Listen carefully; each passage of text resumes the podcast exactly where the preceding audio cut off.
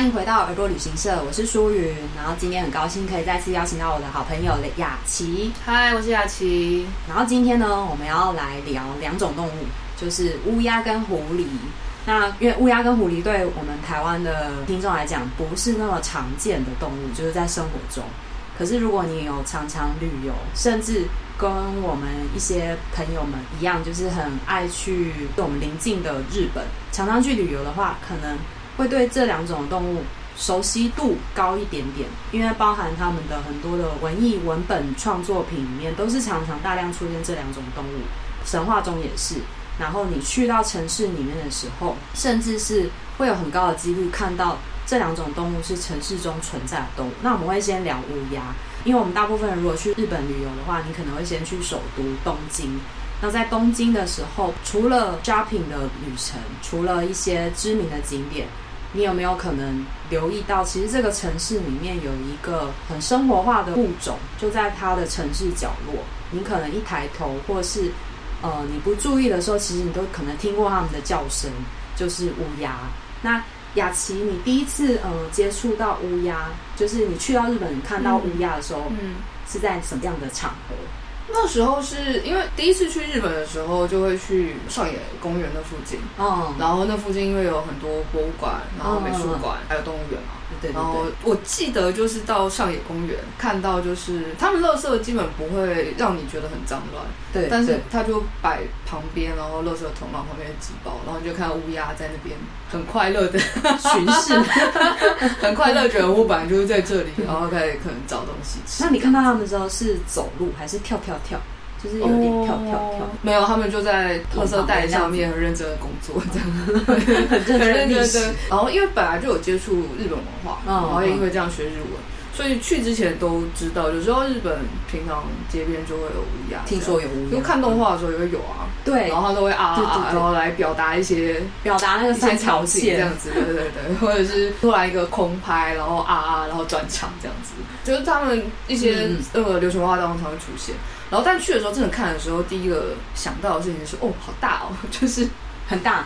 因为在台湾，我觉得会自然的带入台湾常见的城市的鸟类，对，像台湾小麻雀，然后或者是鸽子啊、朱颈斑鸠啊，然后或者现在看到八哥，你当然知道它不会像麻雀那么小，对，但你就觉得它大概就是比鸽子大一点这样。没有，它比鸽子大很多。你看到的时候，它大概大一个手臂吧，就是。站起来的时候，对对对，就手手指到手手，要到就上臂这里，对对对，对，差不多差不多这么大，然后就会觉得哦，其实蛮大的，嗯，然后你其实也不知道到底能靠它多近，但你也不会想靠它太近，因为就不知道它会做什么事情，然后你就开始拿相机拍出来。那你拍的时候他会看你吗？没有，他就感觉习惯了。啊啊，对对对，他们哦，因为我真的没有靠，我真的没有靠太近了。对，但感觉公园的应该蛮习惯的。然后后来，因为不只有去上野公园嘛，还有去其他城市，所以我发觉哦，其他地方的好像就比较不会让你靠那么近。嗯嗯，嗯，他们的警戒心比较高。嗯，好像有这种感觉。嗯，我第一次在脑中 image 记得乌鸦这件事，是樱桃小丸子的卡通。就、哦、对对对，如果跟我一样是属于八零年代的小孩，大概小学的时候，就是电视台都会固定播出樱桃小丸子的卡通嘛。樱桃小丸子的卡通里面还蛮常出现的一个场景，就是当他把镜头拉远，然后照着呃他他家的对他家就是那两堵墙，然后中间是他们那个小小的平房，然后黄昏那个色调是黄昏，对，然后炊烟刚起，然后就有好几只乌鸦在后面的背景里面缓缓的飞过，然后会啊啊。然后接下来他的镜头就会再 zoom in 到他们家的那个客厅，那个转场的。对，这个是一个很常见，但是我第一次认知到，因为他樱桃小丸子里面算蛮写实的，呈现长明的家庭，所以那时候我第一次认知到，哦，他们的环境中存在这种物种，然后它的叫声是这样。虽然后面有很多代替的符码，就是呃，当小丸子觉得这件事很傻眼的时候，会有啊啊啊的这样子的符码。那这个是我认知这个物种第一次。然后亲眼看到真实的日本乌鸦，也是我第一次去日本旅行的时候，在东京的街头巷尾，就像刚刚雅琪讲的，就是可能一转角看到他们有放置一些垃圾，是整齐的，然后的确会看到那个乌鸦就在那边找食物翻找，有点像流浪狗。其实，因为在台湾的话，可能是流浪狗会去翻那个食物袋里面有没有可以吃的。那东京的话就是乌鸦，乌鸦会做这件事，那也很合理，因为垃圾里面可能有厨余，或是有一些食物，那可能有味道，或是有形体。可以吸引乌鸦，他们自然就会去找嘛。你把垃圾放那里，所以他就会去看里面能不能吃。那第二次看到比较大量的乌鸦是在明治神宫，因为明治神宫是一整片绿化很完整的城市中的花园一样，嗯、所以那边就会看到比较多只的乌鸦在那边跳跳走路。然后第一次看也是觉得哇，它真的蛮大只的，然后蛮漂亮，就是因为全黑的。嗯，然后看到它们突然飞起来。的那个感觉，就会把它跟我记忆中小丸子的卡通的那个形象叠在一起。哦。那第二次看到是某一次，呃，清晨早起，可能就是我早起，可能要去下一个行程，嗯、所以那时候空气是很冷，然后很安静。嗯。然后那个时候听到早晨的。乌鸦飞过的那个啊啊的声音的时候，嗯、那一刻我也觉得蛮感动，就是、嗯、哦，这个城市的声音对我来讲是清晨的乌鸦，嗯、就是那时候我对东京的印象，嗯、然后所以对这个物种印象很深刻，嗯、然后我就一直觉得，可能那时候我也意识到，原来我就去到外国非台湾的地方旅游的时候。我会很注意到这个城市有哪一种物种的声音，或是物种存在，它会影响我对于这座城市的印象，嗯，跟记忆点。那乌鸦就是我对于日本。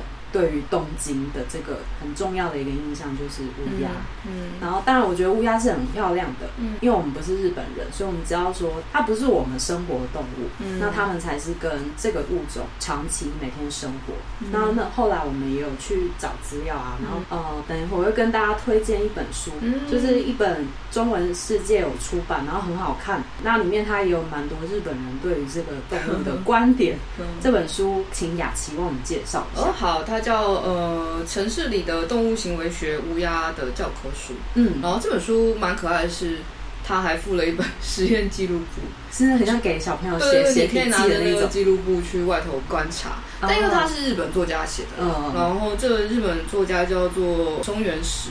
他自己本身呢是在东京大学的博物馆做研究，嗯，然后他的研究其实就是在做乌鸦研究这样子，嗯嗯嗯，嗯，因为他日本嘛，所以等于是大家可以拿着那本记录簿去外面观察乌鸦。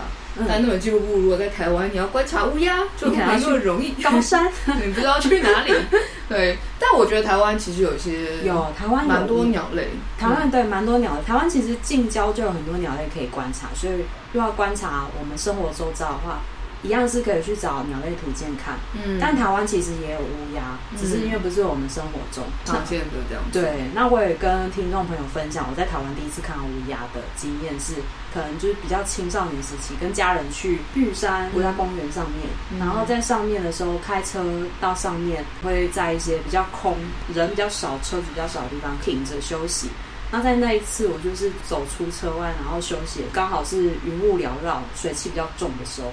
然后就在那个车道的旁边，都会有隆起的水泥的堵墙那里，就站着一只乌鸦。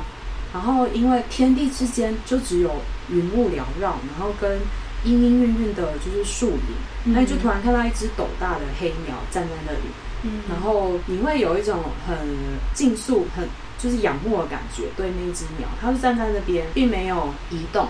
那我也不敢靠太近，所以我就站着观察它。其实有点像就是看着它，看着我不曾看过的一种鸟类在我面前。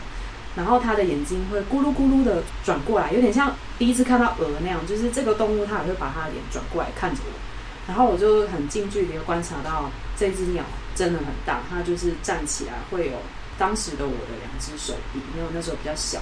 然后身体是修长乌黑，甚至有点泛。一点点紫光，因为黑到极致会有点紫光，嗯、有点像紫啸鶇那一种，它会因为折射有点光亮，然后嘴巴很大。那我后来有查，它有可能是巨嘴鸭。然后那一刻就是觉得哇，好像在看电影一样，因为云雾缭绕，然后刚好阳光有点出来，所以水汽有点散掉。然后这只乌鸦呢就飞起来，然后就往前，就是往山区的地方飞。然后它就叫了一声很大声的啊。然后那个啊，在山地之间就是是有一点 echo，所以我那一刻就觉得哇，这是神兽哎，就是乌鸦在空中是像神兽的感觉，也难怪日本会有那个传说，就是乌鸦也是神的差使之一。嗯，但八尺鸟形象是三只对三足三足乌鸦，但也有一种说法说，感觉比较像是，因为它是太阳的象征嘛。嗯，然后也有说可能是比如说太阳黑子的那个形状。我觉得搞不好都是跟先人第一次看到乌鸦。因为它是有点壮丽的黑色的鸟，很、嗯、美丽的，嗯、然后跟生活圈离当时的仙人是比较近的，所以他们可以看到这只鸟。嗯、然后因为它的叫声其实是很响亮的啊，嗯、可能现在人不喜欢，会觉得那是粗哑，就是比较哑，嗯，吊烟嗓，吊烟嗓。可是如果你在很寂静的大自然中突然听到这种声音，它是有点像划破云层的声音，就是很大声的啊，然后。好像那个云就开了。在那个乌鸦教科书里面，里面有一段蛮有趣的，就有人问说，就是乌鸦可以不要这么吵吗？对，然后 竟然要别人不要叫那么大声。他说这件事情可能很难，然后因为他的那个叫声，他就是为了要在比较广阔点的地方可以传比较远，所以他的声音可以到一点五公里。如果很安静的话，但这个在城市里面就真的有点可能会太吵，就是 因为旁边有东西发出一个嘎。就是可能你住家旁边有人一直用男高音、男就是女高音的方式讲话，类似那种感觉，所以他就会这么辽阔。跟刚刚有讲到，就是我们常会说乌鸦乌鸦，但其实没有一种物种被称为乌鸦，它是俗称。对对对对，所以就会比如说刚刚淑云讲的巨嘴鸦，或者是我们讲到的，比如说什么小嘴乌鸦啊，那这才是物种名字，跟那个燕子还有鸽子一样啊，都基本上没有物种被称为燕子，都是一种昵称，什么家燕啊。赤腰燕啊，然后或者是鸽子，我们最常看到的家鸽，嗯、然后或者是一些比如说斑鸠或金背鸠，嗯嗯嗯，但我们会统称它们为鸽鸽子。但呃，鸽子这件事，就是我们分辨的是斑鸠是脖子上可能会有纹路。然后还有我们常看到竹锦，就竹锦斑鸠嘛，有点点点点点点点。那一般那个就是大家都在超市前面看到鸽子啊，或是人家家鸽，那个就叫家鸽哦。然后跟有时候斑鸠跟竹锦斑鸠会常常搞混的，应该在台北是比较少见，是红鸠。红鸠哦，然后它就可能远看看起来跟竹锦斑鸠很像，它脖子就没有一点一点。然后还有一种叫环颈斑鸠，哦，它一圈一圈的，圈的。虽然他们的确，你叫他鸽子也是没错了。对啊，就是昵称，他们就叫鸽子。但我觉得往下再更知道他们名字的时候，你会觉得更认识他们，有点比较快乐。啊，台语教学，他们叫婚胶啊，婚胶啊。然后日本他们其实有整理，呃，乌鸦对他们的生活有可能造成了什么样子的干扰？因为乌鸦其实是有点像跟着东京，就是东京在他们不断蓬勃发展的时候呢。呃，乌鸦的数量也变多，为什么？因为人的经济活动变得比较丰盛，夜生活也变多嘛，酒馆啊、餐厅啊，各式各样服务业的林立，然后家庭的垃圾，就是这些光想象东京这整座城市每天产出的厨余或是各式各样的垃圾，那个量是蛮可观的。也因为这些，它就会吸引到乌鸦，因为乌鸦它可能会正从里面找它的食物嘛。那东京也曾经觉得啊，这是他们困扰的问题，所以他们也开始实施不同的回收政策，什么深夜回收啊，或是呃在定点回收啊，就是他们有实施不一样的回收实验。它的确有降下了呃乌鸦的数量，但是他们也产生另外一个问题，是因为乌鸦的数量少一些，结果鼠患这个问题出来。因为城市中的垃圾或是污染，这些都一定会有不同的人类不喜欢的物种存在。那可能本来的平衡是乌鸦虽然多，可是它也会去吃那些老鼠尸体啊、害虫等等。可是当乌鸦数量降下的时候，另外一个物种反而它就会增多嘛，这是一定的。我看到他们的报告，就是他们现在又换新的烦恼，就是鼠患。嗯，然后我有看到一个蛮有趣的是，乌鸦为什么那么有效的可以去翻找垃圾？因为日本人的绑垃圾习惯，有去过旅游的人应该会看得出来，他们其实蛮要求你垃圾要用什么样子的袋子，然后要放在哪里，礼拜几要放哪里，什么这个他们还蛮严格的，而且他们也不太会让那个东西翻出来。可是为什么乌鸦还是可以去翻找，然后破坏，然后把它搞得有点脏呢？好像是跟他们垃圾袋的结构有关，就是他们使用的材质，让它的透明度比较高，所以乌鸦会透过那个光照，它可以看到形体。因为乌鸦是一个，雅琪可以跟我们介绍，乌鸦很特别，是它是靠视觉。应该说乌鸦有味觉，嗯嗯，但是相对来说跟人比起来比较不敏感。嗯，那他们一方面是受气数量没那么多嘛，嗯嗯，另外一方面就观察到人不太爱爱吃一些涩涩的果子，基本上乌鸦也会吃。对，嗯，那这样基本上也让他可以吃的东西放的比较广。对对，嗯，然后但他自己观察到，好像乌鸦不太能吃辣的。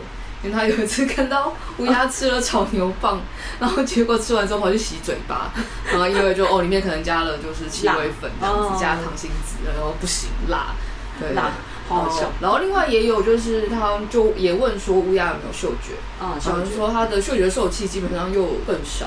所以他们找食物的时候，基本上会靠视觉。哦，那这样吻合我看到的那个垃圾袋的形成的材质，让它容易辨识出里面的物体，所以他们就会很好去攻破它要找的东西，就吃的，因为他们就是要找吃的。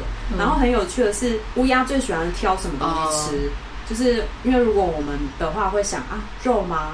面包或是饭等等，没有，乌鸦最喜欢的榜首是美乃滋。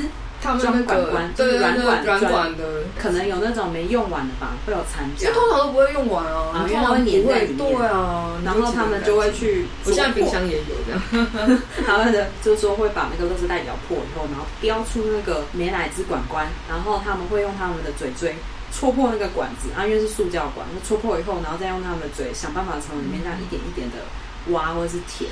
然后甚至吃不完，因为你会吃不完。然后乌鸦是会藏食物，哦、他们就会把那些东西藏在一些呃，人类知道是乌鸦藏，因为人类不会把美乃滋放在一些奇怪的地方，那他们就会把它储存。然后因为也有看到他们调查说，有一些地方不喜欢乌鸦，像农场或牧场，不喜欢乌鸦，并不是说担心它去偷吃饲料，因为那个可能对他们来讲损伤还好，是就是农场里面可能会养。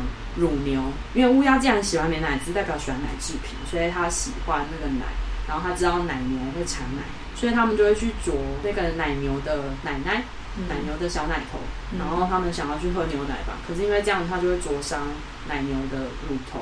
然后造成人家发炎，因为就有伤口。嗯，然后这个也造成农场的人通常对这个都很头痛。嗯，我觉得是真的蛮讨厌，从那边连接到。然后还有一个，我觉得这应该是日本的都市传说。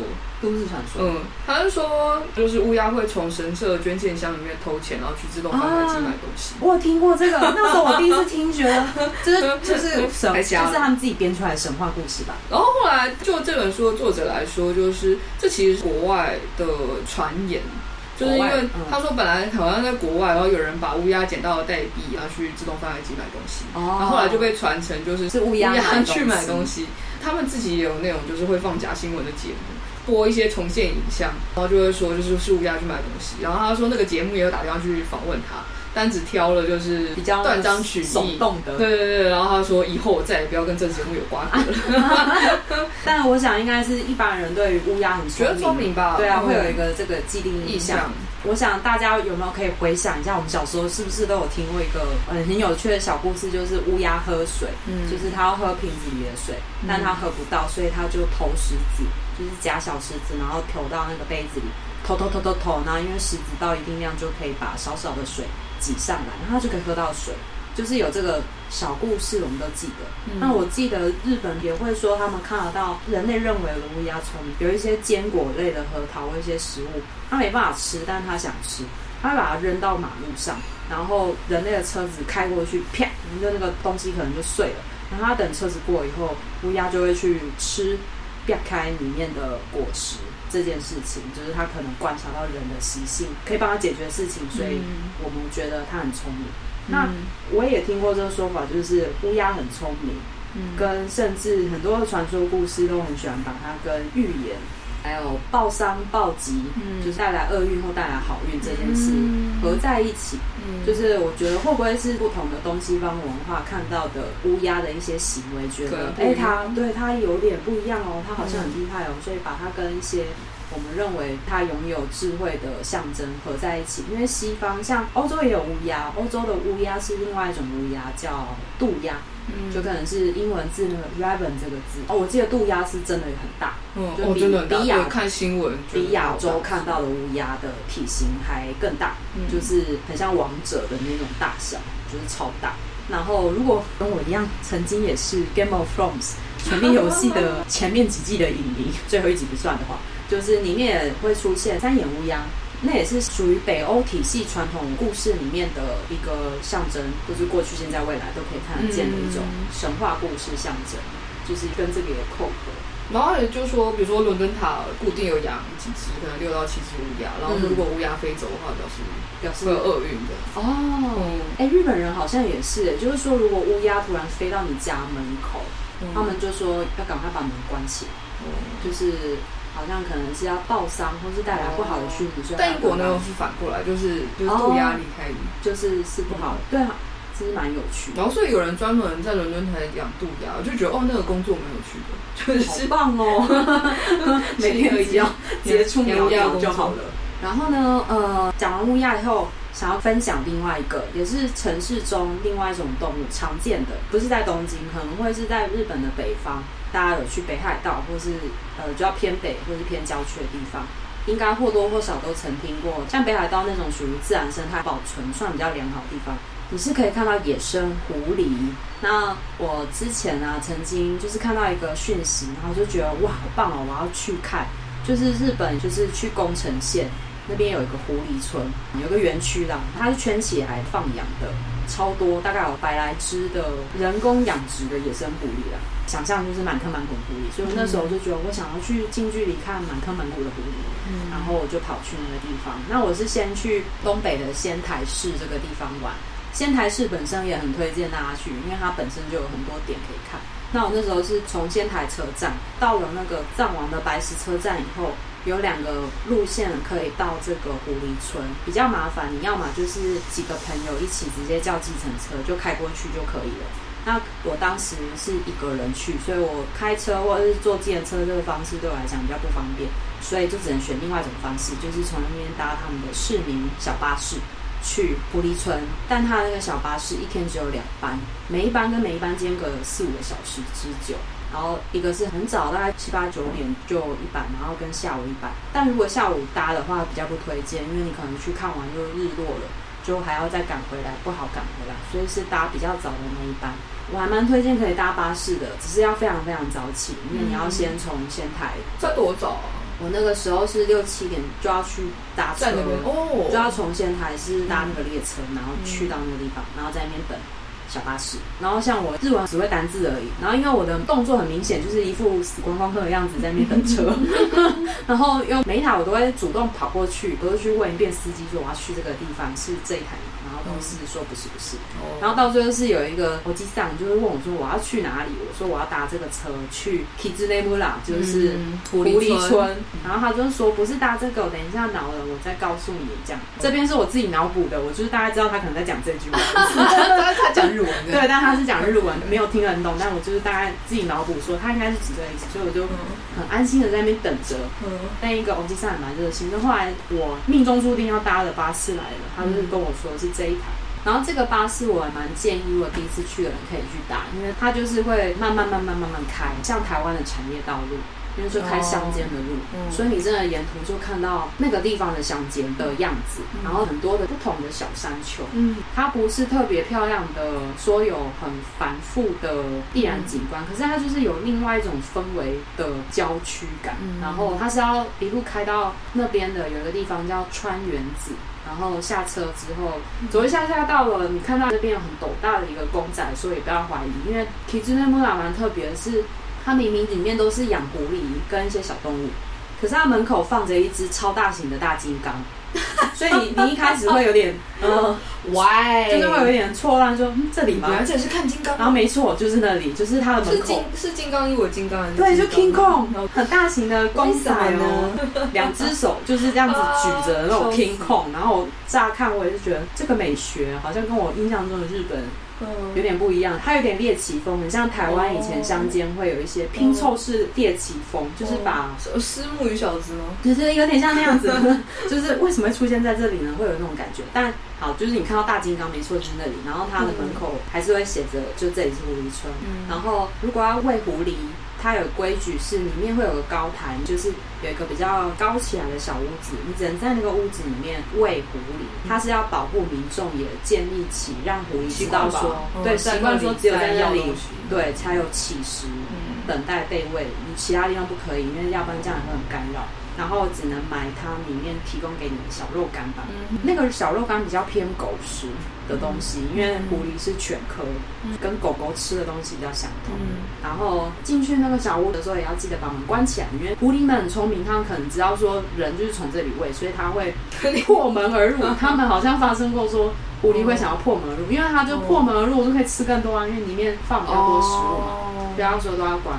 然后我先讲我第一印象，就是进去那个园区的时候很兴奋，就想说我等一下就会看到狐狸了。嗯、然后一进去的时候，我感官上最大的冲击是味道，嗯、就是很。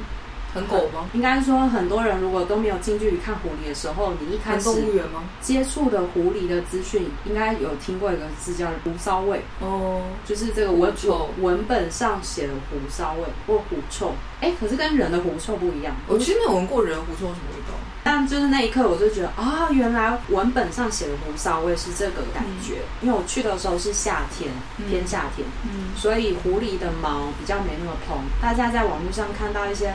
很漂亮的那个狐狸园区的那个照片，就是冬天的，那是冬天，就是它们毛换毛会换的比较蓬，然后夏天是它们毛要换掉要更新，所以它会没那么蓬，它会。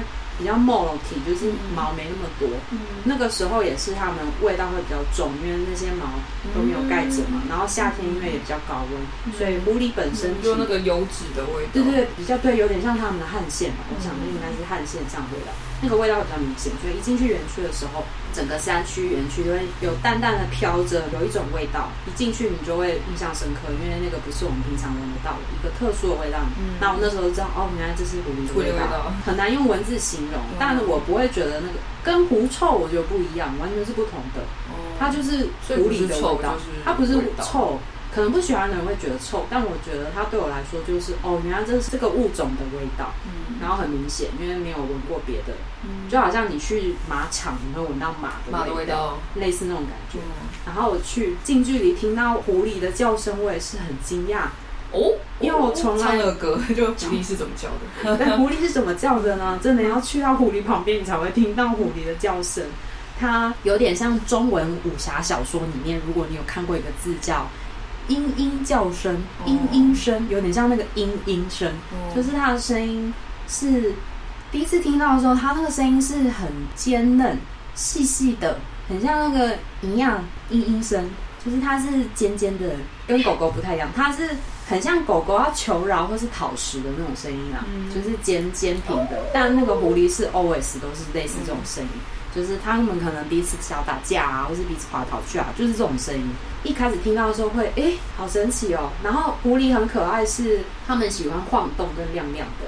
那个时候我是穿着长裙去，裙子会有裙摆，但没有流苏。嗯，但已经感受到狐狸对长长的东西很好奇，他们会一直 follow 我的后面，就会跟踪我。然后接下来他们就会开始，因为长裙裙摆会摆动嘛，所以狐狸就会，它就跟在我后面，就像小狗狗一样，然后它就会开始看看那个裙摆，然后接下来他们就会咬裙摆。他们就会这样 含住，然后这样咬一下，就真的有点像狗狗。像狗。然后，那我那时候会怕怕，因为其实呃没有近距离接触狐狸这个生物，所以那时候就本能的就会拉着裙子，然后扯，然后就走开走开，有点像对狗狗。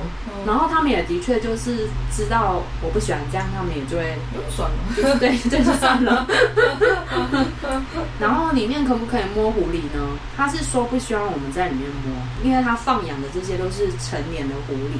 就是不需要我们太近距离接触，嗯、但我还是有看到外国观光客老外啊偷摸吗？呃，对，他们就直接摸，然后像摸狗那样子，对，像摸狗狗。那的确有什么反应？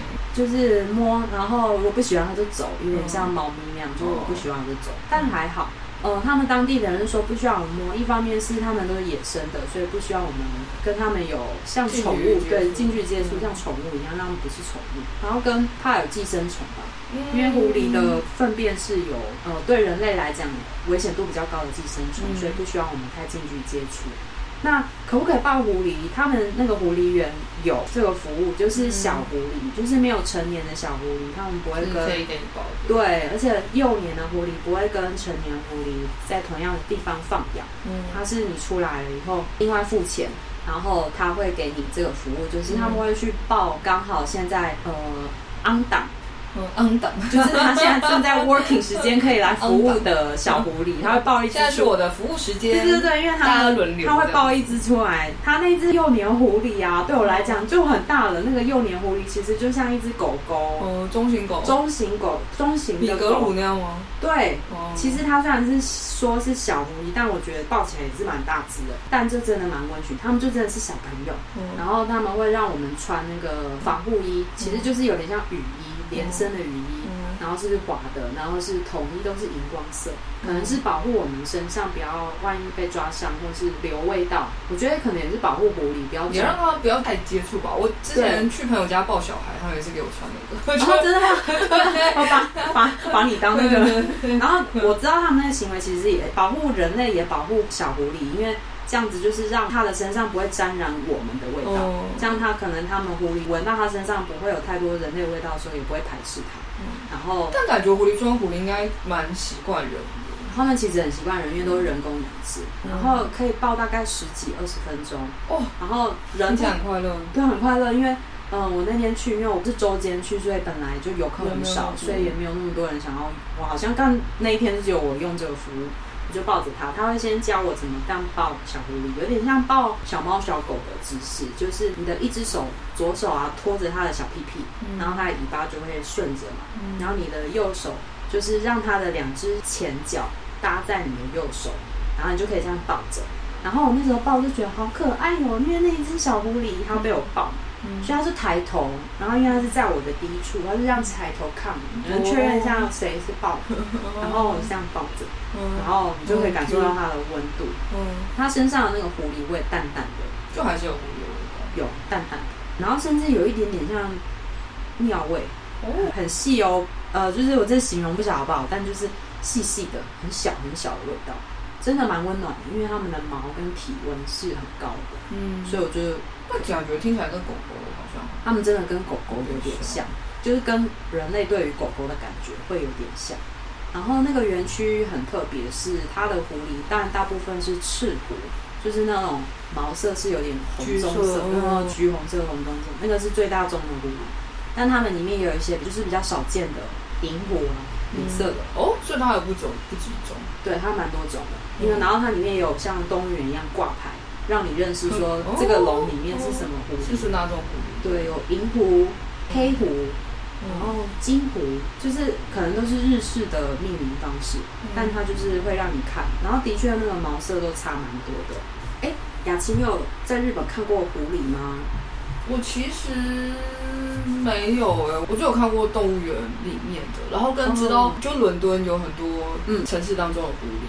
哦，英国也有野生的狐狸吗？应该算野生吗？它其实就有点像是流浪狗那样子。然后据说在伦敦城市的狐狸有上万只。真的？嗯，所以就有点像我们刚刚在讲的乌鸦状况。哦，有点像乌鸦。哦，然后他们哦，伦敦的乌鸦就是狐狸。对，然后有些人住在伦敦，家里会有花园嘛？对对。因为听到他们说，他们家都会有狐狸去他们家花园玩。哦，我就觉得哦，难怪为什么我之前都在想说，YouTube 频道常常会拍到类似英国或哪里的人会养狐狸，然后我在想说，狐狸可以家常养吗？原来就是因为他们那边可能比较，他们那边蛮多，就只是算流浪狐狸吗？就是就像浪浪了，对对对对对对对对对对对。因为北海道有一些，我之前也有朋友开车在那边玩，就是说比较偏郊区的地方，开开开，就真的看到野生狐狸从草丛里面走出来。然后看那时候看分享，就是啊，跟我在狐狸园看到的狐狸长蛮像的，但就是其实应该差蛮多的。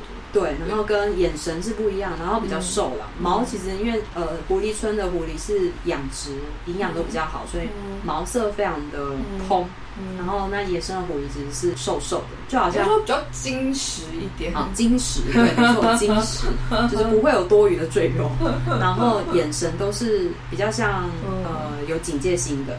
但他们是常见的，就是你如果在北海道郊区，就会常见到野生狐狸。对啊，但他们他们也说，就是伦敦城市的狐狸跟真的郊区你去看到狐狸习性也有差，跟人类生活跟人比较远的，对啊，应该也是有差异。这蛮有趣的，就是每次去到不同国家的城市，嗯、看到的物种，嗯、就是如果它是跟人类生活交叠比较深的物种。看到他们的行为跟感觉，以及如果你去到跟人离比较远的地方，看到那个物种，它它又是不一样。我前几天去高雄，就去中山大学演讲，嗯，骑车的时候就看到旁边就是猴子。啊，啊 然后想说，因为拿相机出来照，他就想。算了，不要。猴子，我觉得我，跟他之间的接触越少越好。就是你会很常听，开始就是柴山那边的时候，猕猴会跟人有一些冲突，冲突蛮多的。我觉得就会变成你其实好像也得要规范人类的一些行为。对，既然我们就必须得要共存在同一个区域的时候，嗯、那可能真的得要有些规矩了。我觉得。对，尤其是当如果这个物种的野生习性，嗯。呃，脾气吗？要怎么样形容？我觉得他来说，嗯、我觉得对动物都好像可以不用那么复杂，它就是要吃东西。如果你让它可以在它该待的地方，你让它的正，它怎么说？就是它就是要吃东西，然后你的生活方式让它可以很轻易的得到它要的东西的时候，它就会这个样子。嗯，它就会有这样子的行为。嗯，你去说是野性，或者是说它就是要欺负人类，我觉得它就是知道它这样子可以有东西吃。嗯，那你要不就是要有一些规范嘛？你要不就是另外让它可能 maybe 可以更容易的得到食物，嗯、或者是你你可能要让它跟人类之间是有距离。所以我觉得像这种距离近的，你都能想象一开始可能也会有一些人类喂食的行为。对但我们后来慢慢就说，哎，比如说你在外头可能不不要喂鸽子啊，嗯，不要主动去喂松鼠啊，嗯，嗯，然后让它跟人类还是虽然我们身处在同一个环境，但是还是有一些距离。嗯嗯。但我想不同的物种，不同的，因为像像猴子，它可能攻击行为比较多。